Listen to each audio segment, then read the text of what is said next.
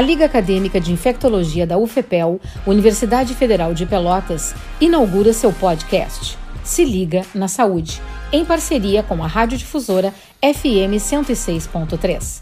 Nesta semana, os acadêmicos de medicina e enfermagem falarão sobre sífilis em apoio ao Dia Nacional de Combate à Sífilis Adquirida e Congênita, que ocorre sempre no terceiro sábado de outubro.